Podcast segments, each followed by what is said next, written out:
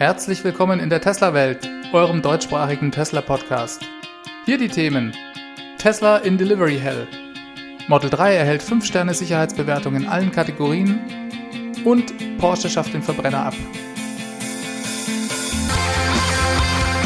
Mein Name ist David und dies ist die 31. Folge.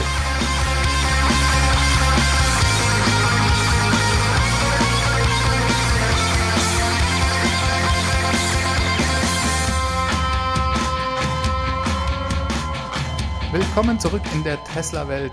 Sehr schön, dass ihr es alle wieder geschafft habt einzuschalten. Ich heiße euch herzlich willkommen zu einer halben Stunde Neuigkeiten und Infos rund um das Thema Tesla. Wir sind in der letzten Septemberwoche angekommen. Es wird eine entscheidende Woche für Tesla.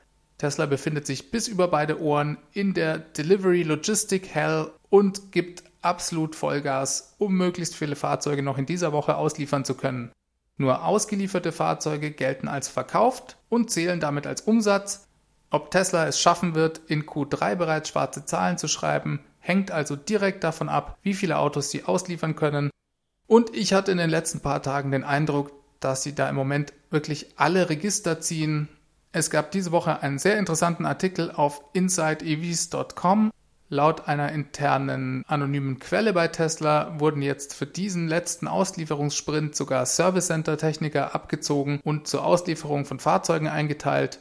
Service Center Personal wurde angeblich auch schon mal per E-Mail vorab informiert, dass Tesla eine ähnliche Aktion am Ende des nächsten Quartals, also im Dezember, plane.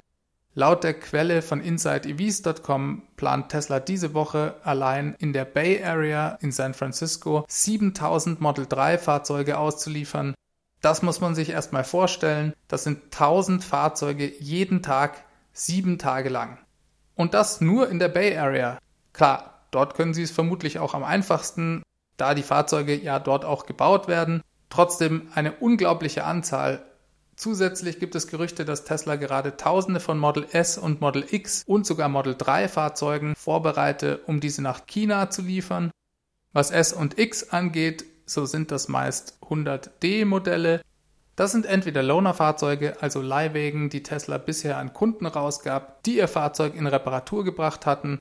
Die anderen Autos sind gebrauchte Fahrzeuge von Kunden, die kürzlich erst ein Model 3 gekauft haben und ihr altes Model S bzw. Model X eingetauscht haben.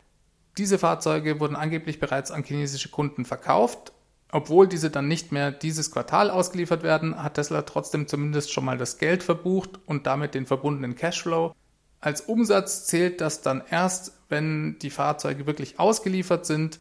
Das rutscht dann vermutlich ins nächste Quartal. Die Model 3 Fahrzeuge, die nach China gehen, sind für Tesla Showrooms bzw. das Training der Service Center Mitarbeiter gedacht. Es handelt sich hier angeblich um die Standardvariante des Model 3, also die heckgetriebene Variante. Wie viele das genau sind, wurde im Artikel leider nicht genannt. Da muss ich auch immer gleich daran denken, dass Tesla ja vor ein paar Wochen erst europäische Fahrgestellnummern registriert hat. Gut, es waren erstmal nur 17 Stück, aber vielleicht geht ja da auch mal bald eine Lieferung nach Europa raus.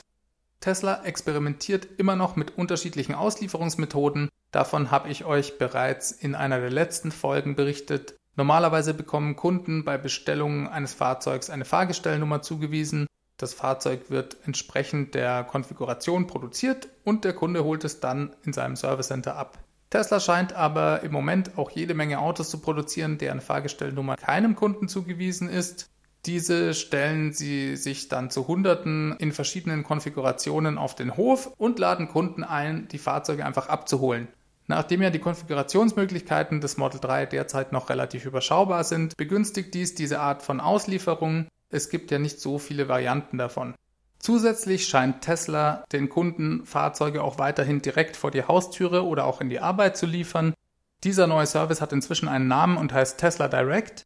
Er wird jetzt sogar nicht nur mehr direkt in Fabriksnähe angeboten. Berichte erreichen uns diesbezüglich aus LA diese Methode scheint mir persönlich sehr zeitintensiv, aber vielleicht versucht Tesla mancherorts ja einfach die Überfüllung der Delivery Center und Service Center zu mindern und hat eventuell auch genügend Manpower, um dies dann so durchzuführen. Elon hatte ja auch darauf hingewiesen, dass dies neben der super bequemen Art und Weise, sein Fahrzeug zu erhalten, auch den Schritt des Verpackens der Fahrzeuge für den Transport erspare.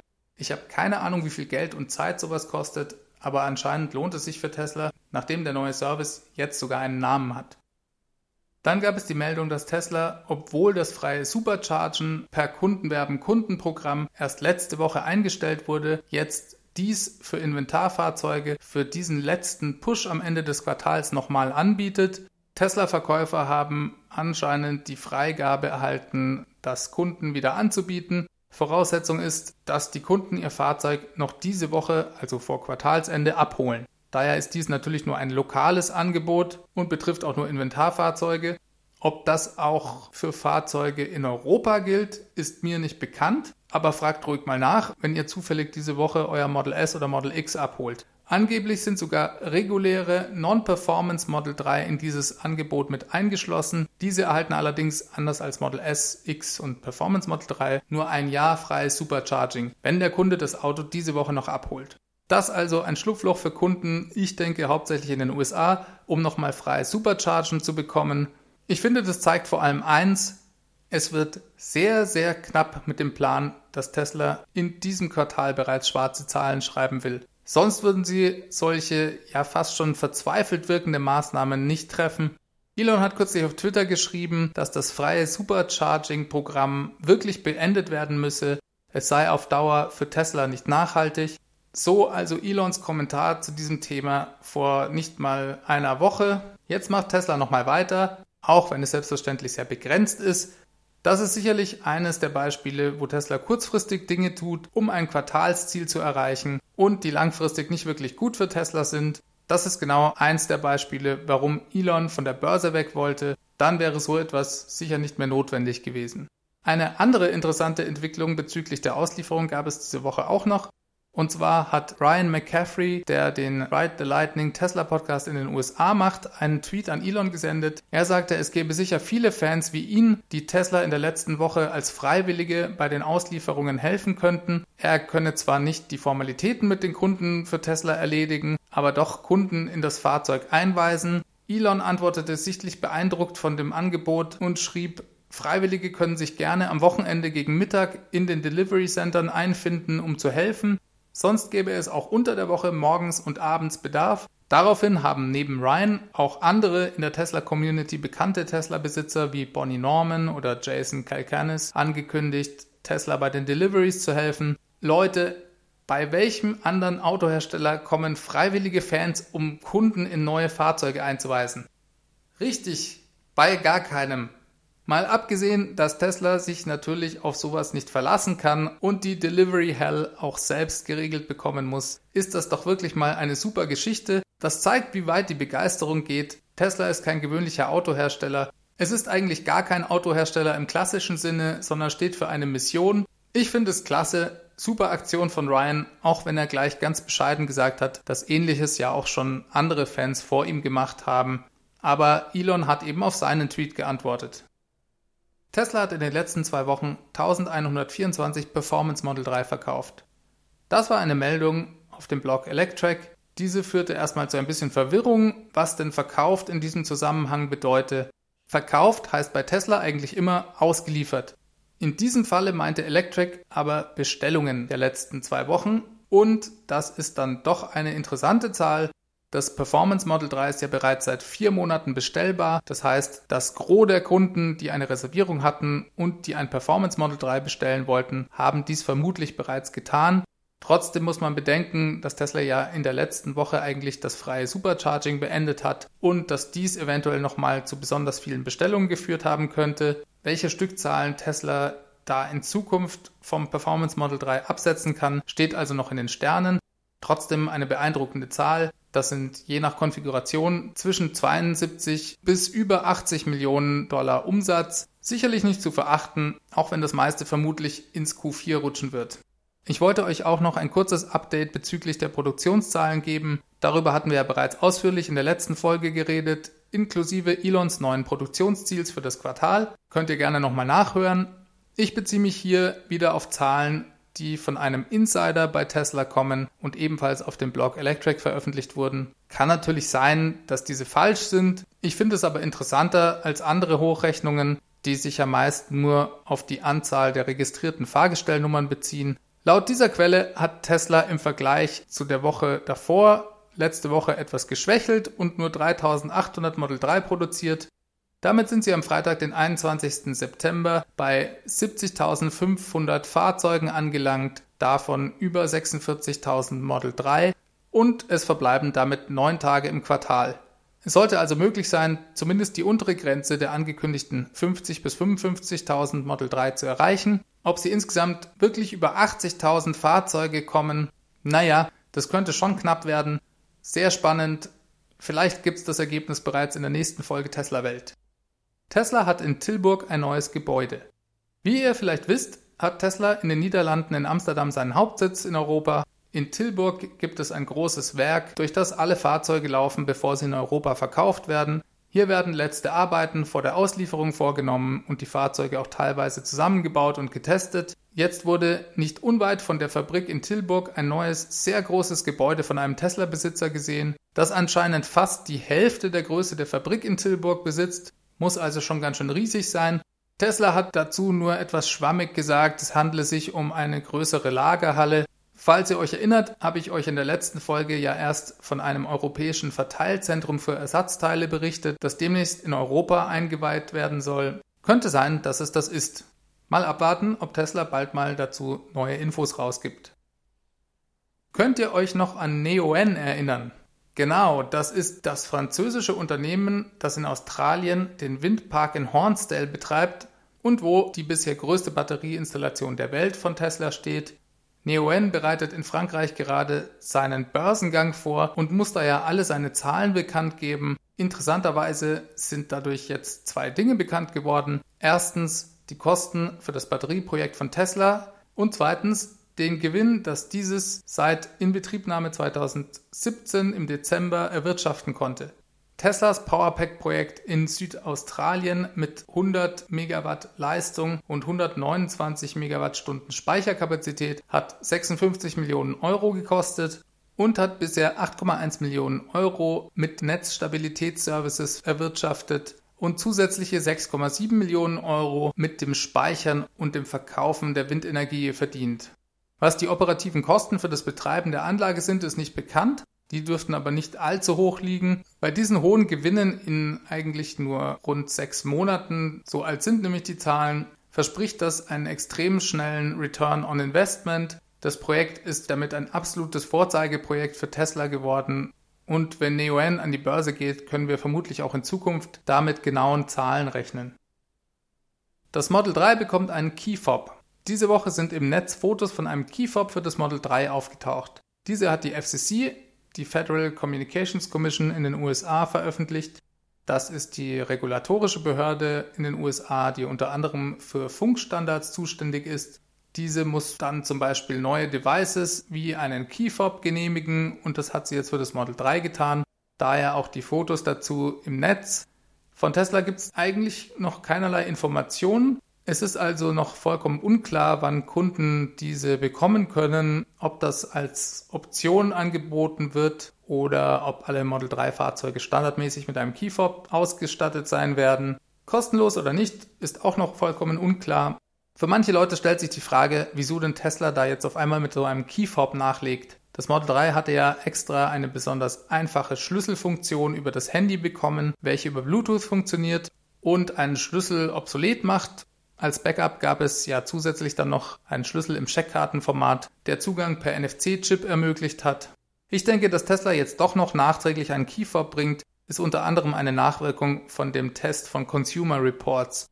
Ihr erinnert euch, der hatte zwar vor allem wegen der schlechten Bremswerte Schlagzeilen gemacht, die Tesla ja dann innerhalb von nur einer Woche per Software-Update beheben konnte, aber bei dem Test wurden unter anderem eben auch gerade die NFC-Karte stark kritisiert. Diese sei einfach nicht besonders benutzerfreundlich. Das liegt vor allem am verwendeten Funkstandard NFC. Das steht für Near Field Communication und ist ein Funkstandard, der eben nur wenige Zentimeter weit funktioniert. Das heißt, die Karte muss man im Auto an genau die richtige Stelle legen, damit das Auto dann fährt.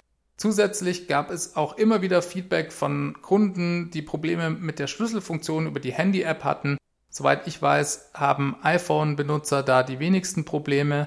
Es gab wohl aber immer mal wieder Schwierigkeiten mit Android-Telefonen. Dafür kann Tesla vermutlich noch nicht mal sehr viel. Das liegt eher an der Art und Weise, wie Bluetooth in Android verankert ist und daran, dass es eben viel mehr unterschiedliche Android-Modelle am Markt gibt.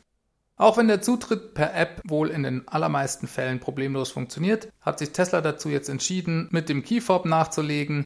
Letzten Endes ist es vielleicht auch ein bisschen Geschmackssache, was einem da besser gefällt. Aber ich verstehe den Schritt schon. Es gibt nichts Nervigeres, als wenn man nicht in sein Auto kommt, weil die Bluetooth-Verbindung mal wieder spinnt.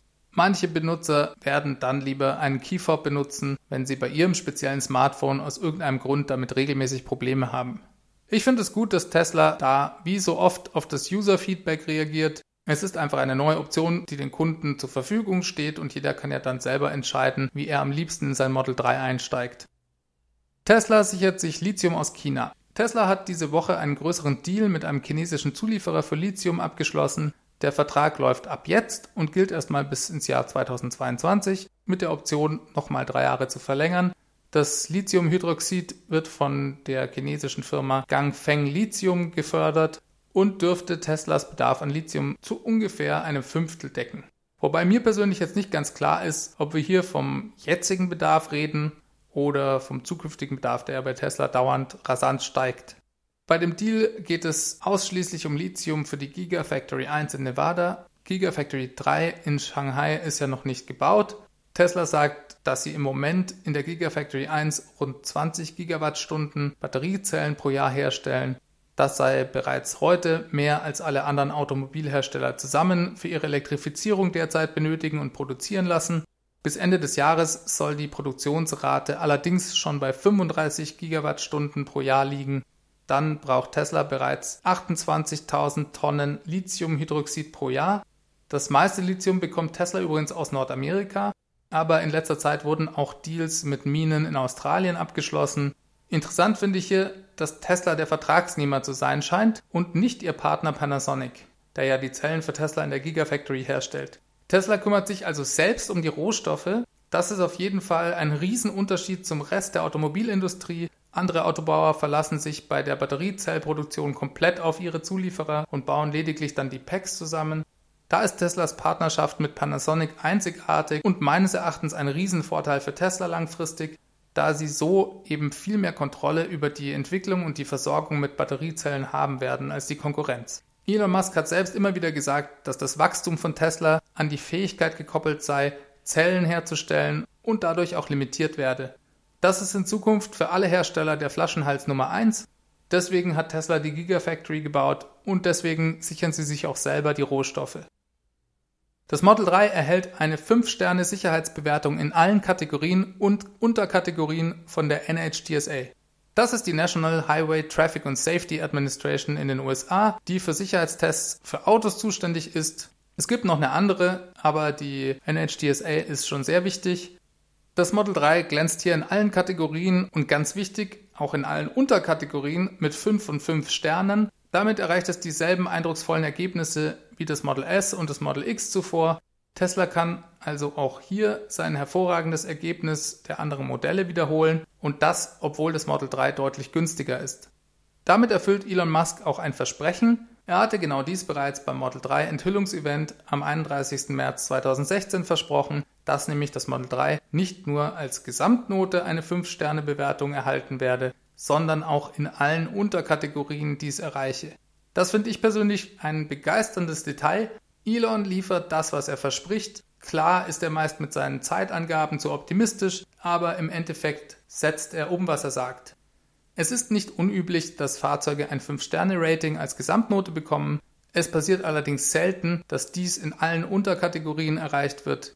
Zum Beispiel hat der 3er BMW im Frontal-Crash-Test von der NHTSA nur eine 4-Sterne-Bewertung bekommen. Das gleiche gilt für den Audi A4 oder auch die Mercedes C-Klasse, wobei letztere beim Rollover-Test sogar auch nur 4 Sterne bekommen hat. Das ist also ein hervorragendes Ergebnis für das Model 3 Tesla hatte sich dies von Anfang an zum Ziel gesetzt, jetzt ist es aber erst offiziell. Elon Musk hat auf Twitter sogar noch einen draufgesetzt und geschrieben, dass die finalen Sicherheitsstatistiken von der NHTSA noch ausstünden. Es gäbe eine Chance, dass mit deren Veröffentlichung das Model 3 zum sichersten jemals getestetsten Auto werde. Diesen Titel hatte bisher das Model X inne. Wir werden sehen, was dabei rauskommt. Fest steht auf jeden Fall bereits, dass Tesla hier andere Autos aus seiner Klasse von renommierten Premium-Herstellern in den Schatten stellt. Ein super Ergebnis und für viele Leute sicher ein gutes Kaufargument. Tesla erhöht die Strafgebühren für das Blockieren eines Superchargers. Abgesehen davon, dass ein Verbrenner eine Ladesäule blockiert, gibt es ja fast nichts Ärgerlicheres, als wenn ein Fahrzeug, das bereits vollgeladen ist, weiterhin lange Zeit an der Ladesäule verbringt und diese blockiert. Das kommt leider immer wieder mal vor, wenn der Besitzer noch weiter im Restaurant sitzt oder sonst irgendwas macht. An Tesla Superchargern ist die Lage meist aufgrund der vielen Ladepunkte etwas entspannter, aber es gibt doch einige Supercharger, die sehr häufig frequentiert werden und bei denen manchmal alle Plätze belegt sind. Tesla hat daher schon vor zwei Jahren Strafgebühren eingeführt, die erhoben werden, wenn ein vollgeladenes Fahrzeug einen Supercharger blockiert. Die Gebühren lagen in den USA bisher bei 40 Cent pro Minute und wurden jetzt auf 50 Cent erhöht. Was ich positiv daran finde, ist, dass Tesla diese Gebühren nicht pauschal immer berechnet, sondern davon abhängig macht, wie voll der Supercharger zum jeweiligen Zeitpunkt gerade ist. Daher kostet es also in den USA 50 Dollar Cent pro Minute, wenn mindestens 50 Prozent des Superchargers belegt ist. Sollten wirklich alle Ladepunkte an einem Supercharger besetzt sein, erhöht Tesla die Gebühr sogar auf 1 Dollar pro Minute. Es gibt jedoch eine Art Pufferzeit von 5 Minuten. Sollte ein Nutzer innerhalb 5 Minuten, nachdem seine Batterie vollgeladen ist, sein Auto vom Supercharger wegparken, dann löscht Tesla die entstandenen Strafgebühren. Insgesamt finde ich das eine sehr faire Methode. Sehr cool finde ich auch, dass Tesla das von der Auslastung der Supercharger abhängig macht. So wie ich das sehe, entstehen dann nämlich keine Strafgebühren, wenn am Supercharger gar nichts los ist. Dann darf man da parken, solange man will. Das hatte Elon damals bei der ersten Einführung der Strafgebühren auch so angekündigt auf Twitter. In einem aktuellen Statement zu der Preiserhöhung jetzt hat Tesla geschrieben, dass sie diese Preisänderung nicht einfach so vornehmen, sondern dass sie das aufgrund von Feedback aus der Tesla-Community machen würden, um weiterhin den bestmöglichsten Service zu gewährleisten. Sie betonen auch hier nochmal, dass die Gebühren am Supercharger niemals deswegen erhoben werden, um mit Superchargern Geld zu verdienen. Für Tesla ist das Supercharger-Netzwerk auch weiterhin kein Profit Center. Und so schreibt Tesla abschließend, dass sie hoffen, niemals solche Gebühren erheben zu müssen, wenn sich die Leute fair benehmen und zügig den Supercharger freigeben, wenn sie mit dem Ladevorgang fertig sind. Übrigens werden solche Strafgebühren direkt auf den MyTesla-Account des Kunden gebucht. Dort kann er diese dann bezahlen, falls er nicht sowieso schon eine automatische Abbuchung eingestellt hat. Sollte ein Nutzer die Strafgebühr nicht bezahlen und diese die Summe von 50 Dollar überschreiten, sperrt Tesla dem Kunden den Zutritt zum Supercharger-Netzwerk, solange bis er die 50 Dollar dann eben bezahlt hat. In Deutschland liegen die Strafgebühren übrigens bei 40 Euro Cent und wenn der Supercharger voll ist, bei 80 Cent pro Minute. Porsche schafft den Verbrenner ab. Vor ein paar Tagen gab es noch einen ganz interessanten Artikel in der Automobilwoche, der wiederum auf einen Artikel im Manager Magazin verweist. Da ging es um Porsche. Porsche will bis 2027 nur noch ein einziges Fahrzeug, nämlich den 911er mit klassischem Verbrennungsmotor bauen. Ansonsten sollen bis dahin alle anderen Modelle voll elektrisch fahren. 2022 bis 2025 sollen vollelektrische Modelle von Macan, Cayenne, Boxster und Panamera kommen. Es gibt ja inzwischen viele Hersteller, die versprechen, in den nächsten zehn Jahren ihre Flotte elektrifizieren zu wollen. Meistens aber heißt Elektrifizierung vor allem aber eben auch Plug-in-Hybride. Dies klingt jetzt bei Porsche zum ersten Mal anders. Porsche will nämlich bis auf den 911er überhaupt gar keine Plug-in-Hybride mehr anbieten. Jetzt hat man bei Porsche nicht plötzlich über Nacht ein besonderes Ökobewusstsein entwickelt, sondern eine zweigleisige Entwicklung von Verbrennungsmotoren und elektrischen Antrieben sei Porsche einfach zu teuer. Das ist für mich schon eine besondere Meldung, weil dies habe ich in dieser Form noch von keinem anderen Automobilhersteller gehört. Klar ist es bis 2027 noch lange hin, doch das ist doch schon mal eine Ansage. Jetzt warten wir mal ab und schauen, ob sie das wirklich so umsetzen. Klasse wäre das schon. Die Softwareversion 9.0 steht vor der Tür.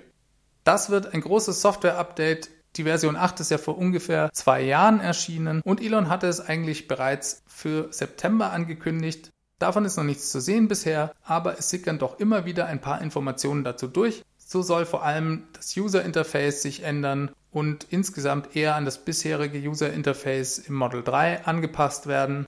Selbstverständlich soll es besser sein als vorher. Im Model 3 bedeutet dies zum Beispiel, dass die Navigationsanweisungen, die bisher am ganz rechten Rand des Bildschirms und damit relativ weit weg vom Blickfeld des Fahrers waren, jetzt ganz nach links rutschen. Das ist sicher sehr, sehr hilfreich und wurde auch bereits von vielen Kunden so angefordert. Einen großen Schritt erwartet man sich auch beim Autopilot. Dort soll es ein neues Feature geben, das Drive on Nav heißt, also Fahren nach Navigation. Im Prinzip ermöglicht dies dann, dass Autopilot selbstständig die Autospur und später auch die Autobahn wechseln können soll. Die Idee ist, dass man nur noch eine Destination eingibt und der Autopilot dann zumindest Autobahnfahrten relativ selbstständig absolviert. Trotzdem bleibt man natürlich als Fahrer zu jedem Zeitpunkt weiter verantwortlich für das Fahrzeug. Es bleibt ein Assistenzsystem und ist noch kein autonomes Fahren. Trotzdem ist es das erste richtige erweiterte Autopilot-Feature, das Tesla ja bereits seit Einführung der Hardware 2 versprochen hat. Auch das lang erwartete Dashcam-Feature soll in Version 9 eingeführt werden. Das hat Elon vor kurzem getwittert. Dabei werden die Kameras genutzt, um die Umgebung aufzuzeichnen. Wenn sich das mal rumspricht, könnte es eventuell viele Vandalismusfälle und vielleicht auch Diebstähle verhindern helfen. Das ist schon ein wichtiges Feature, da ein gutes Dashcam-System gerne auch mehrere hundert Euro kosten kann. Und Tesla macht das mal eben so als Software-Update und hat ja theoretisch sogar acht Kameras, die aufzeichnen können. Ob das in Märkten wie Deutschland zu Datenschutzproblemen führen kann, ist eine interessante Frage, wie ich finde. Zumindest kann ich mir die Negativschlagzeilen dazu schon bildlich vorstellen. Glücklicherweise traue ich Tesla zu, dass sie dies intelligent gestalten, sodass zum Beispiel nicht ständig aufgezeichnet wird, sondern nur, wenn sich jemand dem Fahrzeug nähert oder ähnliches. Vermutlich kommen diese Features nicht alle gleich bei Einführung der Version 9. Da sollten wir uns am Anfang nicht zu viel erwarten. Trotzdem wird es insgesamt ein großer Schritt und ich hoffe, wir sehen auch bald was davon. Damit sind wir bereits wieder am Ende angekommen. Ich hoffe, wir hören uns nächste Woche wieder. Ihr könnt mir wie immer Feedback an feedback@teslawelt.de schicken. Oder ihr zeichnet einen Audiokommentar mit eurem Handy auf, am besten so ein bis anderthalb Minuten maximal, auch einfach per E-Mail schicken. Alternativ gibt es die Möglichkeit, die 0211 9763 2363 anzurufen. Dort könnt ihr mir ebenfalls eine Nachricht hinterlassen. Auf Twitter findet ihr mich at TeslaWelt. Und wenn ihr mir einen großen Gefallen und Motivationsschub geben wollt, dann bewertet mich doch bitte auf iTunes oder auf eurer Podcast-App. Das lese ich mir immer gerne durch, da freue ich mich auch jedes Mal drüber gibt mir Energie zum Weitermachen und außerdem steige ich im Ranking von iTunes, was auch wichtig ist. Dann hören nämlich mehr Leute den Podcast. Einfaches Weitersagen hilft natürlich auch. Ich wünsche euch eine ganz gute Woche. Mal sehen, ob wir nächstes Mal schon die Zahlen vom Quartal haben.